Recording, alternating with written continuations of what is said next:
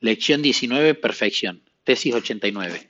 El tema de la perfección se vuelve peligroso si nos hace enfocar la atención sobre nosotros mismos y nuestras propias obras.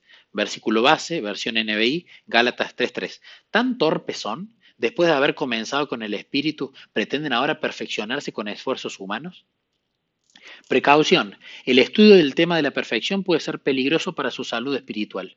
Sin embargo, no debemos pasar por alto el estudio de la perfección, porque este tema es una enseñanza bíblica, pero puede ser un estudio peligroso si nos induce a enfocar la atención sobre nosotros mismos.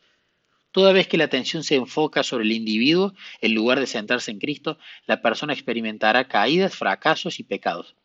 El tema de la perfección se puede estudiar con seguridad únicamente si se recuerda que esta es la obra de Dios en nosotros y no el producto de nuestros propios esfuerzos.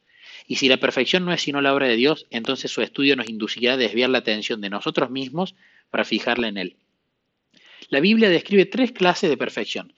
Podemos ser perfectos en el nacimiento, perfectos durante el crecimiento y perfectos en carácter.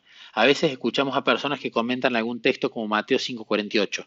Por lo tanto, sean perfectos así como su Padre Celestial es perfecto. Y los oímos decir, esto no significa ser perfecto, quiere decir maduro. Pero la palabra maduro es todavía más fuerte que el término perfecto. Un bebé puede ser perfecto mientras ríe y trata de conversar. Un niño puede ser perfecto cuando se sienta sobre la acera y le dice tontos a los niños vecinos del otro lado de la calle. Pero si a la edad de 20 años continuara con el mismo comportamiento, nos preocuparíamos.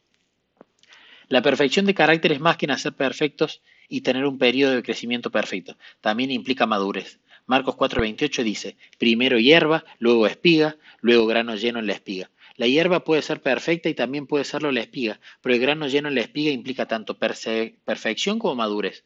En la página 46 de Palabras de Vida de Gran Maestro se nos dice que podemos ser perfectos en cada etapa de nuestro desarrollo.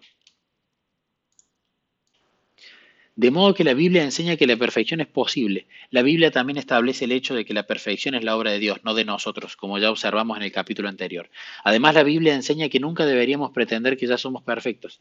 En efecto, dicha pretensión sería el primer indicio de que todavía no hemos alcanzado la perfección. Job 9:20 nos dice, si me tengo por justo, mi boca me condenará. Aunque sea íntegro, ella me declarará perverso.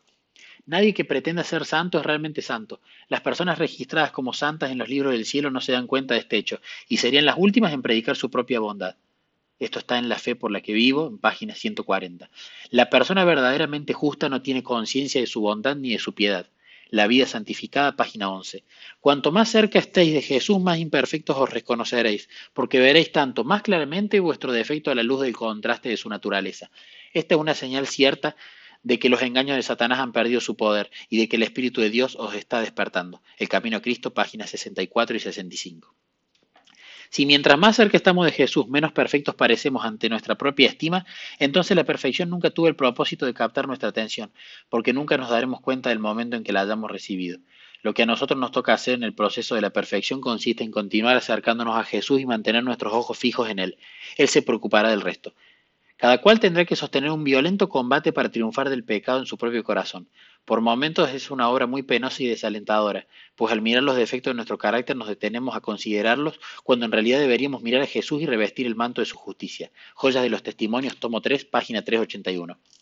Pero mientras recordemos que la perfección es la obra que Dios realiza en favor nuestro y mientras dependamos de Él para que realice en nosotros todo lo que se necesita hacer en esta área, podemos estudiar sin peligro sus promesas acerca de la perfección entonces podemos regocijarnos al descubrir la provisión abundante que Él ha hecho con el fin de rescatarnos del pecado.